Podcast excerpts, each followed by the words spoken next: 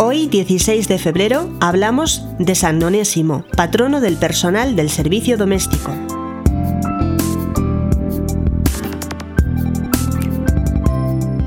Onésimo vivió a finales del siglo I y principios del segundo en Frigia, una región de Asia Menor.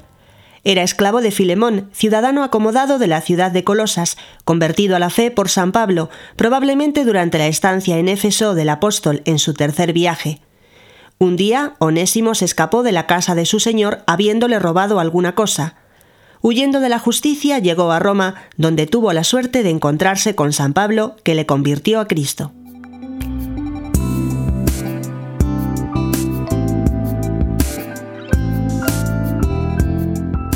San Pablo envió nuevamente a Onésimo a casa con una carta de recomendación, la carta a Filemón, una de las cartas de San Pablo que figuran en el Nuevo Testamento.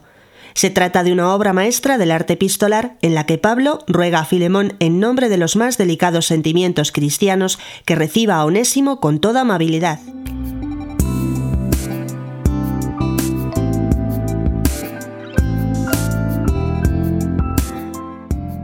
Filemón le concedió la libertad y entonces él regresó con San Pablo.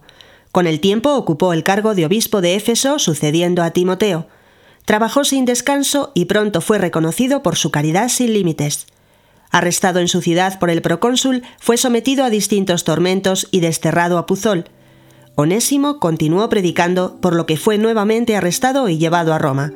Allí murió apedreado alrededor del año 109 en tiempos del emperador Domiciano.